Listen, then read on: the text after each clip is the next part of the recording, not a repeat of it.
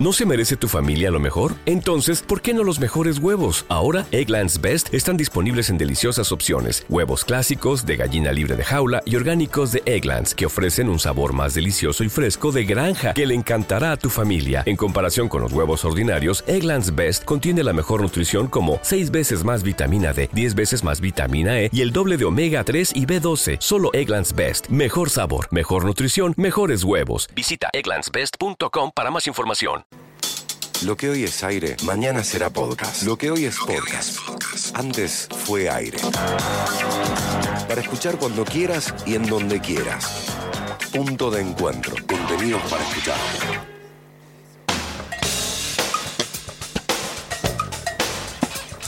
Para recibir a nuestra periodista Claudia Cepeda en Punilla Norte, allí. ¿Por dónde estás? ¿Por la cumbre, Clau? Hola Roberto, muy buenas noches para vos y para toda la audiencia. Estoy en la cumbre, sí, exactamente. Y vos sabés que nosotros todavía no somos ciudad, somos un pueblo. Mira. Somos una localidad, no, no llegamos todavía a ser ciudad. Así que te contamos cosas de pueblo como corresponde. Sí, además, además todo, esa, todo lo que es Valle Hermoso, todo lo que eh, me sale Bello Jardín, pero es Villa Jardino, es Villa Jardino, todo, todos esas, todos esos esas, esa, esos pueblitos que mm, intentan ser ciudades eh, tan hermosos y cuántas historias pasan ahí, ¿no?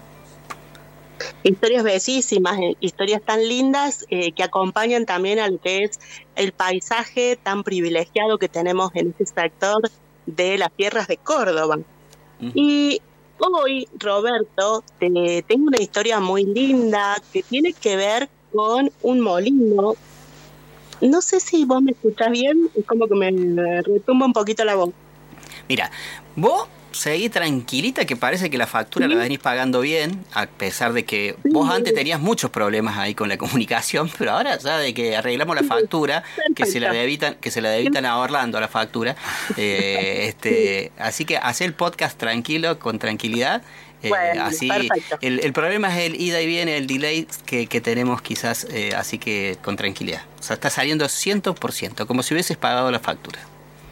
Perfecto, así me siento muy bien, para sumamente entusiasmada para contarte esta historia, Roberto, que tiene que ver con el eh, molino Hércules de la localidad de Dolores. En realidad es el paraje Dolores, eh, que está ubicado en la localidad de San Esteban. Tenemos, eh, como bien haciendo mención a lo que vos recién mencionabas, tomabas como punto de partida Valle Hermoso, La Falda, Huerta Grande, Jardino, La Cumbre y después sigue la localidad de San Esteban. Allí tenemos el paraje Dolores, donde hay un molino que ha estado diseñado por Hércules, por Eiffel, perdón, el molino se llama Hércules. Este, este molino que ha sido supuestamente diseñado por Eiffel en, eh, en 1905 se instaló a principios de siglo y vos sabés que eh, hubo una tormenta muy grande en la zona en el año 1995, este molino ya había dejado de funcionar y fue averiado, fue muy dañado por esa tormenta. A partir del 2014, este molino se lo declaró como bien de interés histórico. Y ahora, este lunes, este lunes que pasó, estuvimos allí más de seis, siete horas porque habían venido eh, muchas grúas a poder instalar, a poder colocar lo que es la rueda del molino, porque se está haciendo todo un trabajo de restauración. Eh, ha estado encabezado por el señor intendente Daniel de Lorenzi, y con su hija, que es arquitecta, Yamila de Lorenzi. Y si te parece bien, Roberto, vamos a escuchar directamente la palabra de él para que nos comente cómo se hizo, qué se hizo, con qué fondo se realizó y cuál es el objetivo del mismo. Intendente Daniel de Lorenzi, verdaderamente un día histórico, no solo para Dolores, para San Esteban, sino también creo que para todo el país. Sí, empezando por la historia de Punilla, comparto algunas publicaciones, hay gente muy, muy importante que está trabajando duro con eso. hablo de las redes sociales. Bueno, este, sí. Intendente, esta refacción del molino, ¿desde hace cuánto se comenzó? Hace más de un año. Más de un año. ¿En qué ha consistido los trabajos? Los trabajos fue arenar todo el molino para poder descartar, soldar o cambiar las partes afectadas. Eh, pero lo primero que, se hizo fue sacar eh, eh, la máquina, el molino y los, restos de la rueda. Sí. Ya teníamos toda la información de cómo era la rueda nueva. de hecho hicimos una rueda nueva, la hizo la empresa Famacón, que nos cobró el costo. Así que Esta rueda que estamos viendo acá. Es la rueda de 6 metros que estamos viendo. Lo único que no es nuevo es la masa de la rueda, como si fuera el eje central, es la masa como si fuera de una bicicleta. Sí. Eso es lo único que tuvimos que colocar el mismo porque estaba en buenas condiciones.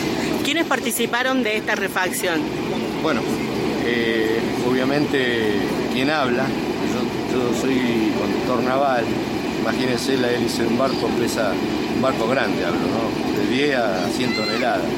Así que como conductor naval y aparte como mecánico, yo ya tengo 65 años, he aprendido mucho con mi papá que también era mecánico, mi abuelo mecánico, así que de maquinaria pesada este, sé bastante.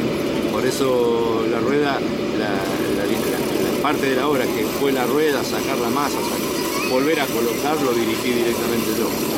Eh, junto con eh, eh, la herrera, tenemos una dama herrera, eh, Georgina, Hawk, que ha hecho un trabajo increíble, que está trepada ahora ahí. No, aparte ellos, ellos, aparte de la rueda, hicieron la restauración de todos los descansos que hoy se colocó el primero. En la jerga naval sería el, carajo, el primero de todos se llama carajo en la jerga naval, es, es, la parte más, más alta del mástil central de un barco. Bien. Ese es el famoso, se, se fue al carajo, bueno. Ah, porque queda más alto. El más alto, sí, ese es el carajo, exactamente. Bueno.